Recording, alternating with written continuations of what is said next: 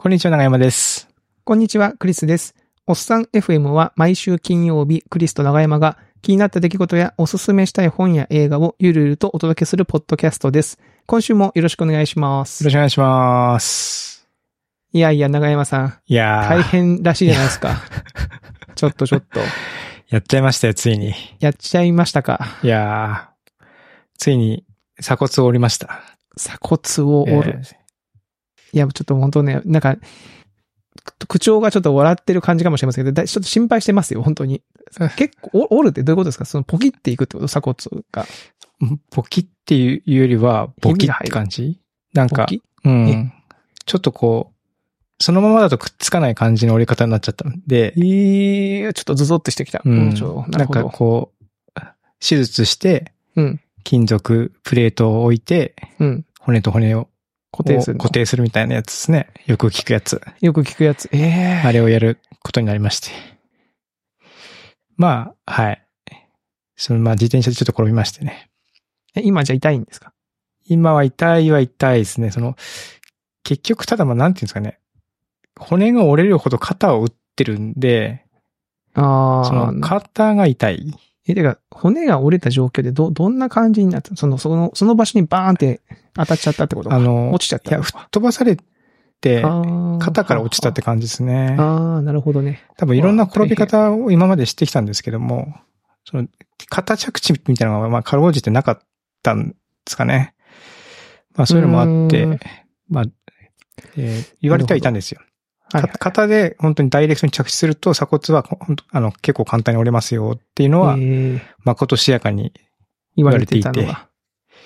で、まあ実際そのような 転び方をしてしまったというような感じですね。まあちょっと、手術はね、無事にして、はい早く治していただきたいそうですねです。ね。でもちょっと、自自転車乗りにくくなりますね、そうなると。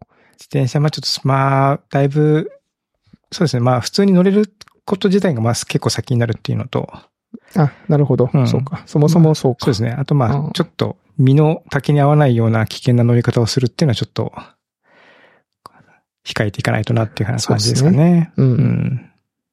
確かに。まあ、お大事にそうですね。まあ、してくださよないんか。自転車自体は結構、なんですかね、割と趣味として気に入ってるというか、だいぶなんか自分の中にしっくりきてる趣味で、まあ思い返してみてもこう、もうこける寸前まで楽しかったなって思ってるんで、まあ何かしらの形でまでね。うんはいはい。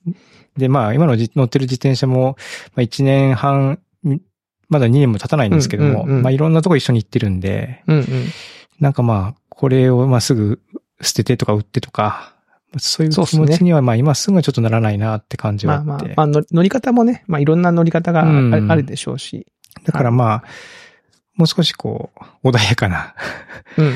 乗り方でも十分楽しいと思うし、確かに。うん、まあちょっといろいろな、あの、やり方を今後も探っていきたいなとは思ってますけど、まあまずはちょっととりあえずは、怪我を治すとうん。いうところに専念していこうかなと思ってますけども、まあ、お聞きの通り一応収録はできておるので、びっくりしましたよ。はい長山さんから連絡があって、ちょっと収録ができないかもみたいな。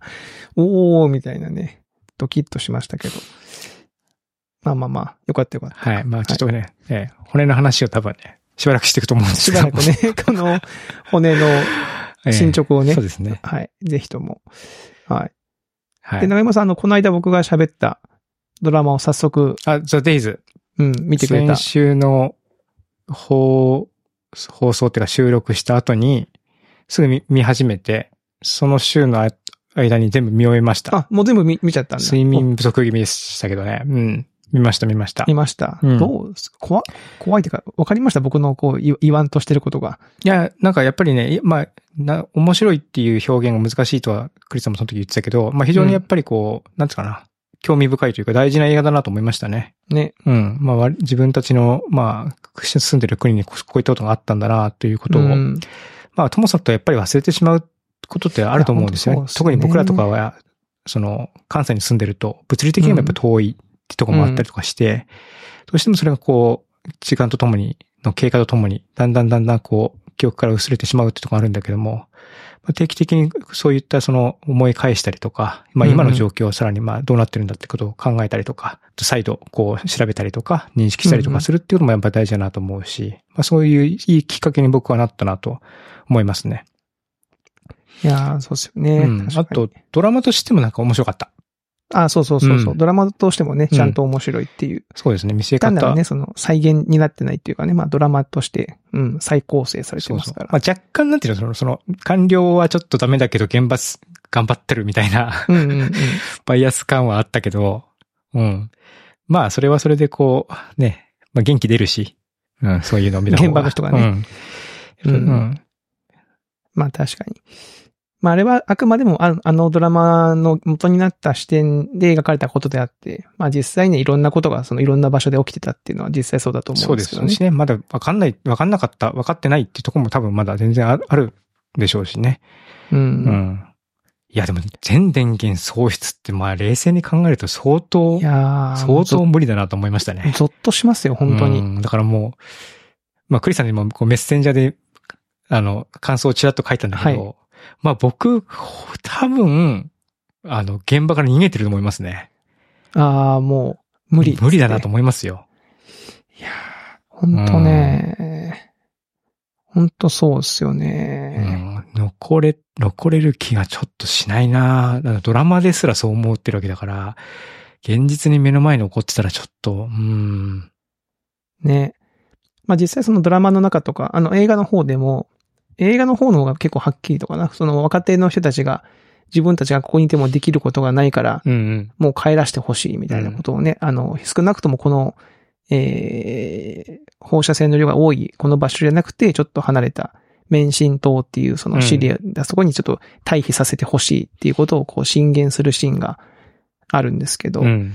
まあそういう気持ちにまわかりますよね。そういう。なると思いますよ。別に若、若くなくたって、年取ってたって思う。思う、うん。思いますよね。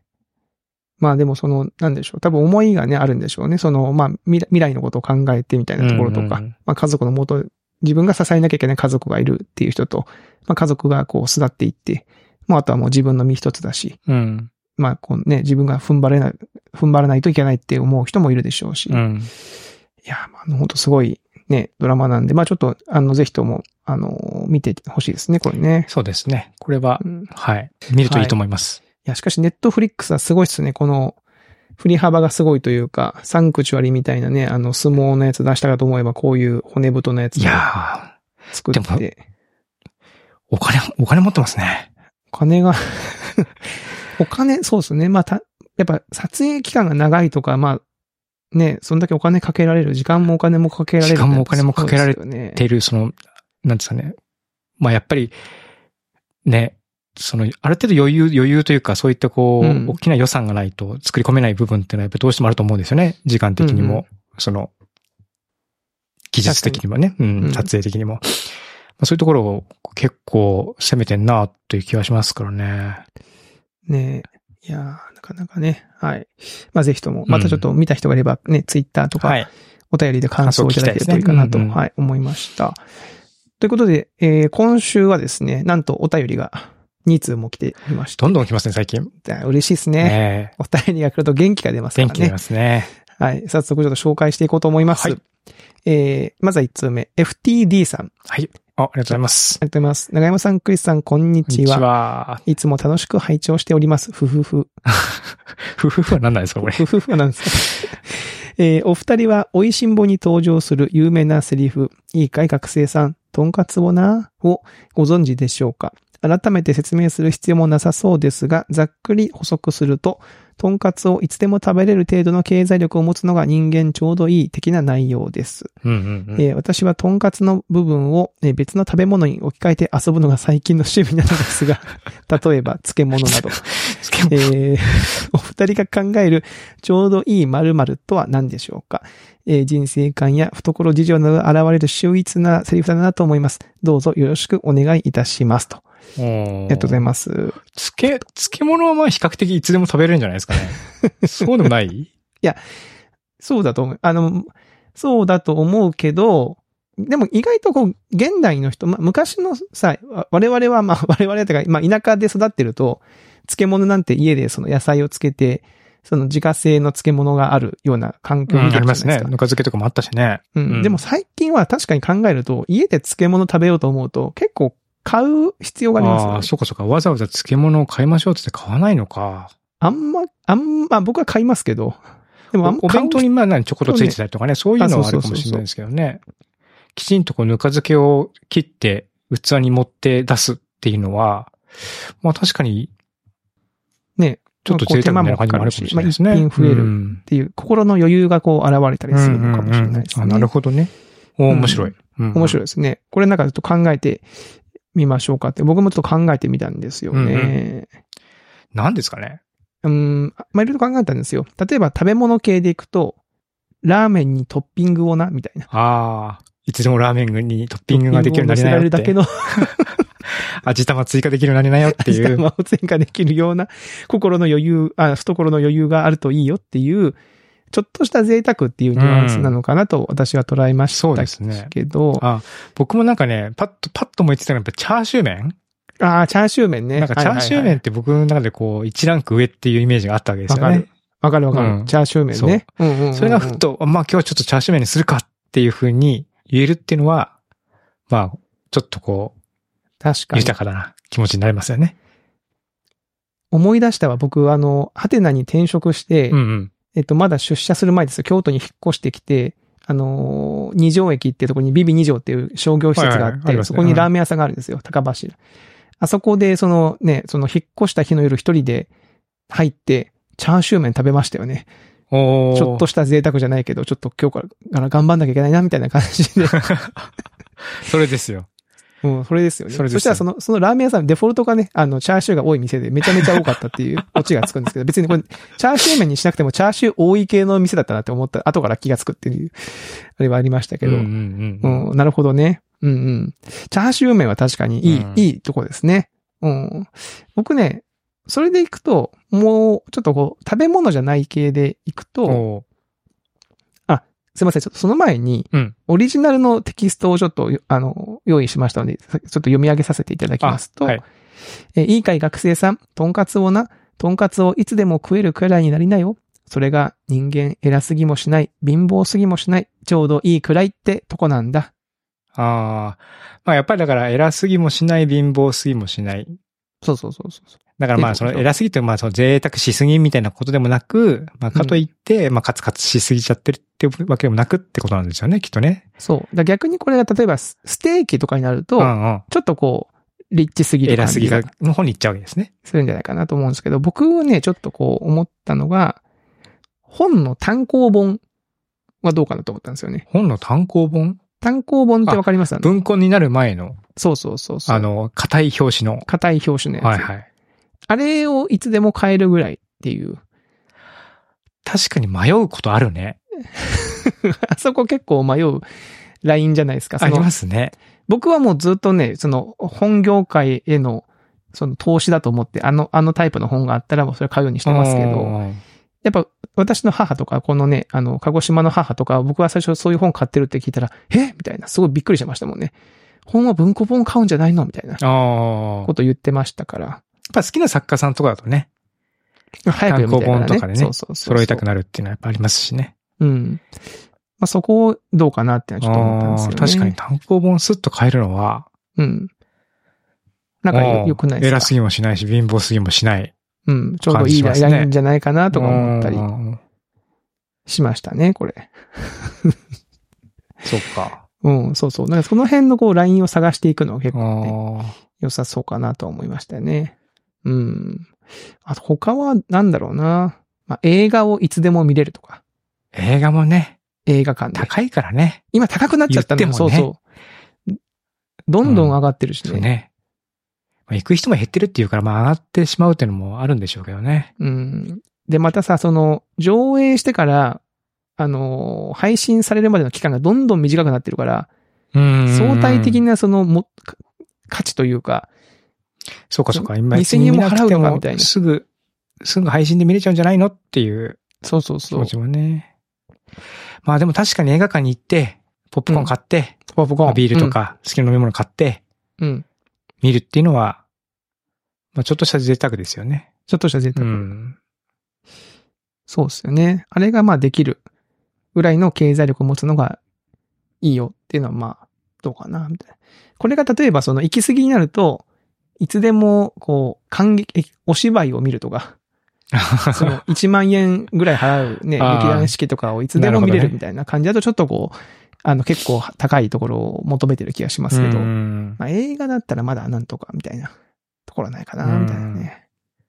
僕でもなんかね、そのこれ、お便り見たときに、うん。こう、食事に行って、食後にドリンクをつけるって思ったんですけど、若干貧乏臭いなと思って。いや、そんなことはないよ。でも、それはでも、それはでもあるかも。食後にドリンクをつけるは、長山さんさ、それさ、そのイメージしてるのが、あの、定食屋さんで100円でつけられるコーヒーとか、そそういういやいや、なんかそういう風にも聞こえるかなと思ったんですけども、でもその、ななんですかね、そのメニューとか特に見なくても、でも、うん。だからちょっと、まあコーヒーぐらいの飲んで帰ろうかな、みたいな気持ちになれる、はいはい、うんっていう、それだったらちょうどいい意味かな意味ですねそこ結構絶妙にちょうどいい気がしますね。ああ、うん。価格帯的にもとんかつに並ぶんじゃないですか？こうお値段的にも大体こう、そうですね。アップセルされるとそうなりますもんね。そうやされるされる。うんその辺は良さそううん。かな。ドリンクつけるとかかな。ちょっと、ドリンクつける、そうだね。まあ、ただ僕、その、若い頃って、ドリンク飲む意味わかんないと思ってたんですよね。ああ、やっぱりそう食後に。うん。やっぱ高いし、うんうんうん。高い割になんかちょっとしか出てこないから、もう一気飲みしたらもうすぐなくなっちゃうし、はいはいはい。ね、コンビニに行けば 500ml で売ってるもんがさ、うん半分もしないものがなんかね、2倍3倍の値段で、何なんだろうと思ったんですけども、うんうん。思ってたんですね、若い頃は。はい。うん。でもなんかこう食後、ね、ご飯食べた後に一息つくみたいな、そういう、はいはいね、場所と時間みたいなところに価値があるんだなって思えるようになったっていうのも、ちょっと変わったかなっていう。ああ、うん。そうですよね。確かに。それは、それはそうかも。僕も昔はそんなことやろうとはあんま思わなかったもんな。スター、スタバとかどうですか？スタバも、ね、スタバでフラペチーノを飲める。これはね、うん価格的にはトンカツよりかも安いんですけど、頻度で言うと多分そのスタバに行く頻度とか高いから、そうですね。こう1ヶ月の中でそのトンカツに使うお金とスタバでフラペチーノを飲むお金比べたら、スタバの方が多くなる気がするな。うんうん。あとやっぱりおっさん FM 聞いてるとね、とんかつはちょっと奥が深いなみたいな気持ちになるじゃないですか。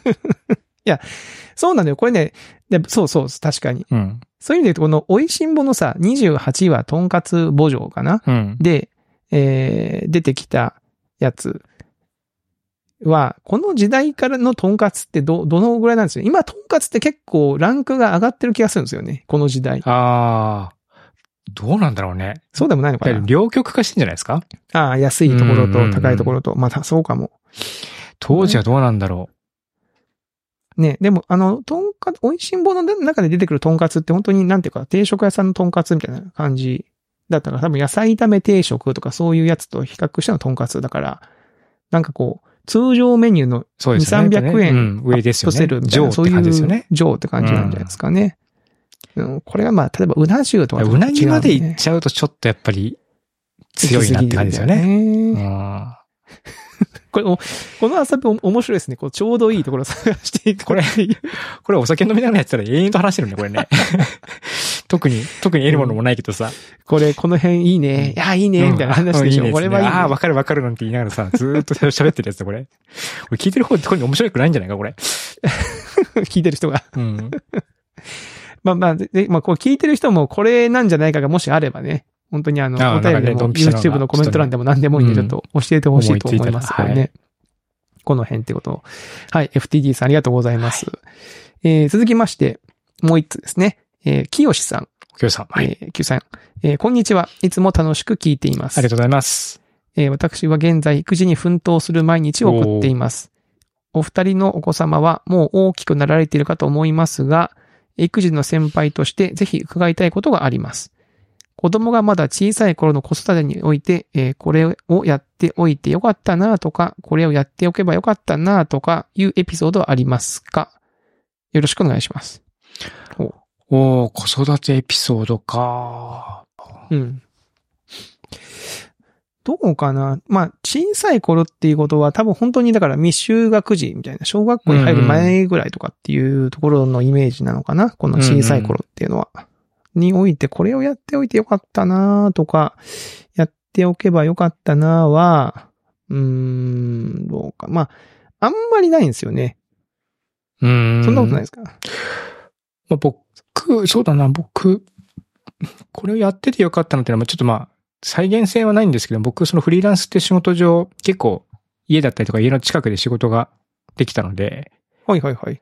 なんか割と、その、未就学児とか、本当に乳児から未就学児、幼稚園ぐらいまで、割とずっと近くに入れたのが良かったなっていう気はします、ね。ああ、その、子育てのすぐそばに入れたみたいなところですかね。うんうんうんそうですねまああまあ、それはそうかもな、うん僕も、結局コロナで最後の、保育園最後の1年間は、在宅の、あの、がっつり在宅に入った期間だったからな。まあ、それはそうかもなん。か、ただいまって言って家にいるみたいな、うんうんうんうん。そういうのはまあ、まあみんながみんなできるわけじゃないんであれなんですけども、うんうん。で、やっとけばよかったなっていうのはね、もっと動画たくさん撮っとけばよかったなってのは思う。わかるね。これは多分ね、いくら撮ってても、そう思うと思うんですけど、うん。なんで、教師さんはもし動画、まあ、たくさん撮ってると思うんですけども、うん。撮るか撮らないか迷ったら撮った方がいいと思うし、うん。なんならこう別に、そ、そん、そんなに撮らんでもって言われるぐらい撮った、撮ってもいいと思います。取りすぎ、取りすぎって困ることないです撮りすぎてね。困ることないですね。うん。うん、確かに。あとまあ僕、やっぱその最近この3年ぐらい Vlog を始めうんうんてうんそういてですよね、。三男はその結構 Vlog に登場するんですけど、うんやっぱ同じようなことを長男、次男の時にやってなかったんで、うんやっておけばよかったな、みたいな、その撮ったやつをちょっとコンパクトにまとめておくと見やすくなるんで、別に誰に見せなくてもいいんだけど、その自分用にちょっとこう、短く切って貼ってぐらいをしておくとうん。いいかもしれないですね。こう、さっと見返せるみたいなのもあるかそな。うちは結構子供の頃の小さい時の動画をうん、食事の後とかに見返して笑ったりとかすることが多いんですよ。いい、いいじゃないですか。で、す結構その時間が、まあいい時間だなと僕は思ってるので、うんうん。うん。なんで、それはまあやっておくと良いなと、あとあ動画を撮っておくとそういうことができるので良いなと思いますね。いや、ほんとね。まあ簡単、まあ別に月並みですけどね、めちゃめちゃね。うん、まあでも動画はそう、まあ、そうですね。そまあ月並みといえば月並みなのか。でもまあ月並みだけどやってる人って、動画撮るってやっぱ結構ね、さっと撮るって結構テクニックというか、撮ろうとも撮撮らないですから。そうなんですね。ああ、撮っときゃよかったなって思っちゃうんで、うん。なんかやっぱりこう、撮る人はその辺のどういうマインドなのかなとは思うんですけども、とにかく回すっていう。まあねとにかくね僕も最近そういうマインドですけども、パッ、カメラを回すみたいなね。とりあえず回すみたいな。うん、そうですね。あとはどうだろうなまあ旅行とかね、お出かけ系はまあ人にもよよりけりだと思うし、うん別にやって悪いことはないから別にいいんだけど、やっておけばよかったなっていう感じにはならないかなそうだね。うん、まあやる、うん。まあ、あの、や、もっとやっておけばよかったなとかで言うと、もうちょっとこうなんか、まあ三男はできてるんですけど、その長男次男とかの時に、やっぱこう、あの、妻の時間を作ってあげた方がよかっただろうなっていうのはちょっと思いますよね。その子子供を連れてどっか行くとか、ちょっと、うんあの、それこそもう三男とかは割と結構僕ががっつりあの、面倒見ることもありますけど、やっぱ長男の最初の子供の時とかね、仕事も忙しかったり、僕も初めての子育てで結構、あの、妻に任せる部分が多かったりして、結構妻が大変だったと思うので、うん。あの時にもうちょっとこう、気を使って、なるほど。うん、なあの時の自分何だったんだろうと思いますよね。その、前の会社で働いてて、帰ってきて土日割と家でこう、ゴロッとして寝てることもあったので、あの、今の自分からすると、全然違う行動た なんですようね。ん。何もやってねえじゃんみたいな。なやってねえじゃんなんですよ。うん。うん。だそれは言い言いに行きたいですよね。おいおいっつって。未来の僕だよっつってこう言って。あでも、まあもしかしたら奥さんもそのどこまで手放していいのかうんとかね、そういう。いうこうバランス感覚もまだ分かんなかったっていうのもあるかもしれないですよね。まあそれもそうかも。うん。そうかもしんないですね。まあその辺が、まあちょっと、あれかな。まあまあ僕もやっぱ子育てをするに従ってだんだんと経験値が溜まっていって、あの、自信もついていた部分なんでね、最初からできたかっていうと、まあ多分難しいんでしょうけど、まあその辺なんじゃないかなうん。う。うんん。他にあったかなしておいて、これをやっておいてよかったなとかは、まあそんなもんかなあとあれか、あの、おじいちゃんおばあちゃんが、阪神戦に連れてってくれたんですよね。うんうん。あれがなかったら多分野球好きになってないし。野球もやってないんじゃないかな。野球をやってなかったら僕ともその週末に少年野球で一緒にやりましょうもなかっただろうし。そう、まあでもね、クリスさんとか男の子でね、なんか一緒にこう楽しめる割合がた、やっぱり高いなとは思ってるんですよね、あーそのアクティビ。ティみたいな意味ではそうかもね。うんそのなんか、お女の子は女の子でその楽しむ、なんかあれがあるだろうけど、うん。年を追うごとにやっぱりこう共通点が減ってきそうだなっていう 感じがあるので、まあ確かにそういう意味だとそうですね。なんかね、その辺で、まあ、どうしようかなっていうのはありますね。うんうんうんうん。まあそんな感じですよ。でもまあ、な、なんか、ま多分僕も長山さんも、その、やっておけばよかったなって、そ、そんなにないのは多分ややったことがす、すべてというかね、こう、自分の子育て、まあ子育てなんて別に正解も不正解もないわけで、自分の子育てしかないわけですから。そ そうね、そうそうそう。うん、なんかこう、うん、やっといてよかったな、そうだね。別に比較できないから比、較できないのよね。うんそうそうそう。動画、動画をもうちょっと自分の見たいなっていうのが、こう欲求としてあるので、撮っときゃよかったなっていうのはあるんで。すけども、うん。やっててよかったなとはね、やらなかったケースと比較ができないからな。そうそう実はテストでき実なからねはい勝手に子供が、まあ、なんか、うまいことやってたんじゃないかっていうことも考えられるし。そうですね。ううん。ん。まあなんかそういうのはあるかもね。うん。うん。まあでもね、子育て多分大変だと思うんですけども。大変。うん。うん。まあ、ちっちゃいうちは大変だよな。大変。大変だね。大変だったな。大変だった。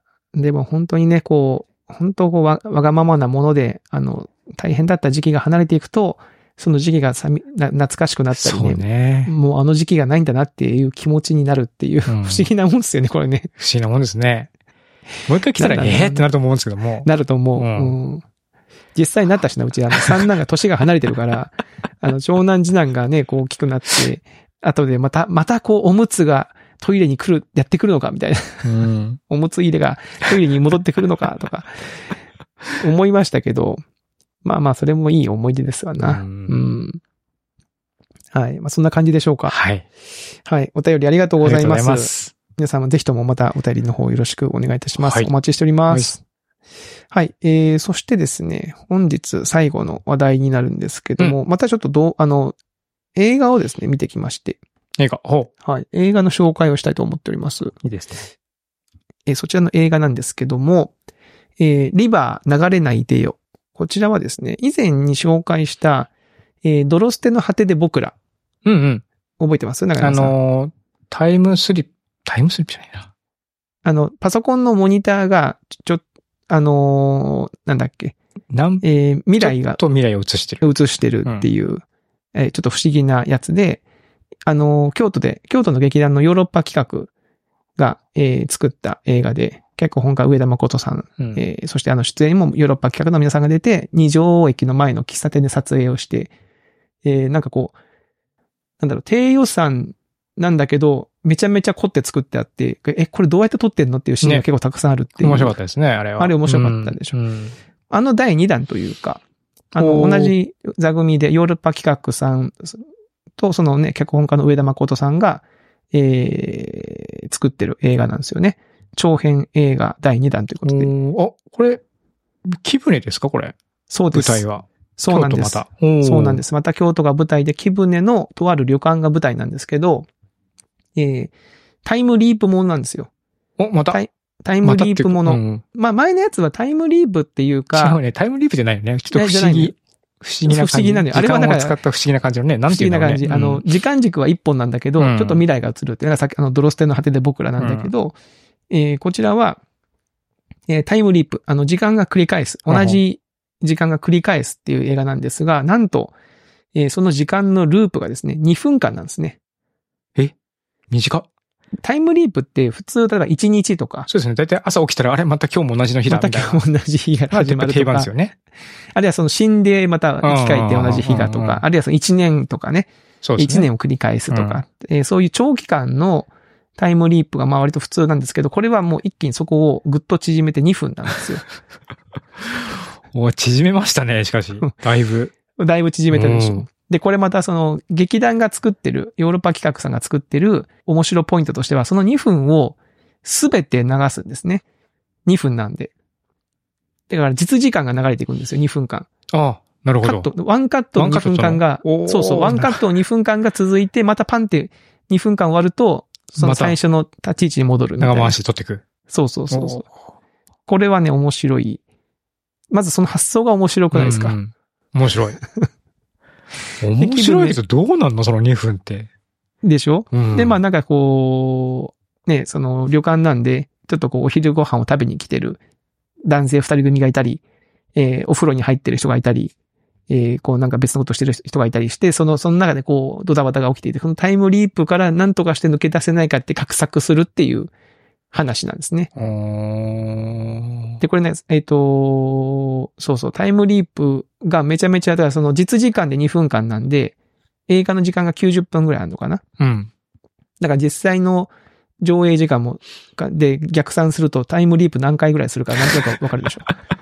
結構しますね。結構するんですよ。で、これ、これ僕あの上映初日の初回をちょっとお仕事の中抜けして、あの近所の京都シネマでやってたんで、うんうんうん。ちょっと見に行ってみようと思って見に行ってきたら、ちょうどあの舞台挨拶の回だったんで、あの、その舞台挨拶までちょっと拝見をしてきたんですけど、すごい良かったですね、このタイムリープのやつが。で、その何回リープするかで言うと、まあこの回数を言っても多分その物語の大筋には関係ないんで言うと、36回するんですよ。おーしますね。36回結構するでしょ。うん。で、その、36回でさ、その上映後にさ、その、サイン会があるんですね。その、あ、その、舞台挨拶があって、パンフレット買った人は、そのサイン書いてもらえるサイン会があったんですよ。うんうんで、僕もそのパンフレット買って、パンフレットにはその上映台本が載ってるんですね、すべての。うんで、36回ですってのその舞台挨拶でも言ってたんですけど、36って僕すごい親しみのある数字なんですよ。僕誕生日が3月6日なんですよおー。本当だ。だから僕、3と6っていう数字にすごくこう、なんかこう、う運命性を感じてしまうタイプの人間なんで、思わずそのサインもらうときに、いや、僕誕生日が3月6日だったんですよ、とかって、あの、脚本家の上田さんに言っちゃったんですけど、うん。なんか一瞬ポカンってされて、あ、ななんかこう、不、不合を感じられたってことですねって言われて、あ、そ、そ、そうです、みたいな。いや、冷静に考えたらその誕生日が3月6日ですってよくわかんない感想だなと思って、うん、面白かったですとは言ったんですけど、えー今たまたま僕映画 .com で、はい。あの作品の解説をみちらっと見たら、注目作品ランキングが今36位でした。ゾッとしますね。ちょっと30、お、怖何それ。怖ゾゾッとすんな。でも36は広いんで3.6位ぐらいにしてほしいですね。そうですね。もうちょっと上がってほしい。うん で、これね、結構面白く、え、この2分の間の、2分の間の記憶は残って、もちろんもちろん。うん。俺らたちタイムループしてるよねって話になっていくわけですね。そうそう。で、なんかその2分間の間に最初の動きがある人は、まず気がつきやすいんですよ。うん。つまり、例えばその、どっかでパッて、えーか川の前で主人公の人はこう、スタートするんですけど、うん。そこからお部屋の片付けに行きます。で、片付けをしました。って言ってたら、気がつくとまた川に立ってるんですよ。あれみたいな。で、また、あれ？さっき片付けしたと思ったけどなってもう行くと片付けが終わってないと。うん。あれ？さっき片付けしましたよね。で、まあ気がつくんですけど、うん。例えばその男性二人組なんかは部屋でずっと雑炊食ってるんで、なんか雑炊がいつまでも減らない。増えるんだよみたいな感じに。なるまあそれはそうかと思いそっますよ、ね。かそっかそっか。確かにね。うん。でお風呂に入ってる人もずっとお風呂に使ってるわけだから、うんなんかその2分間がずっと繰り返されるって、なんかよくわかんないじゃないですか。確かに長い人とはね、20分くらい入ってるからね。うん10、10ループ分くらいは、ずっと風呂に入ってるってこともあり得るわけですもんね。そういう面白さも、あの、あったりして、はい面白い。面白いでしょ。え、気になりますね、これね。気になるでしょ、そのは話の展開がね、気になって。で、ただあの、またちょっと低予算映画っぽいんですけど、うん。まあその木船の、えー、春先に撮影したのかな。で、タイムリープものって基本的にセットとかで撮ると思うんですよ。あるいはその季節性を感じない時期に多分撮ると思うわけ。ああ、変わっちゃうとね、そうい。ろいろ、ちょっとこシーンがう、ね、さ冷めちゃうというかね、うん。あれなんかちょっじゃないですか。と、ね、急に背景の雰囲気変わってんな、みたいになっちゃう、みたいなそうそうそうでもこのき冬の気分ね、めっちゃ雪降るんですよ。うんうんうん。で、ループの中でガンガン景色変わるんですよね。あれなんかさっきよりかもめっちゃ雪降ってんなとか、もうもう積もってんじゃんっていう時から、お、なんか全然晴れてんじゃんっていう時まで結構この、あって、そこはもう諦めてた。な。そこはね、諦めて一応その脚本の中で、うん。その、その雪が降ってる世界線に入ったみたいな説明をちょっと入れるんですけど、まあそこ、こはまあまあ気には、気にはならないというか、逆にその景色が多少変わって、ちょっと、あ、今はまたちょっと違うループに入ったよねっていうのが分かりやすくなる、まあいい効果もある、はあるんですようね。ん。同じシーン、同じ見た目だとちょっと飽きちゃうというか、2分間の繰り返しなんで、基本的に話がダイナミックに動くというものでもないと思そううんかそうか。でだ。んだんなんかね、こうんう、マンネリしやすいそうそうそう映像的にはね。映像的には。うんでもそれがこう、逆にその雪の景色がどんどん変わることで、そういう効果もあって面白かったですね。へーうんそこ、そこを、なんだろうね。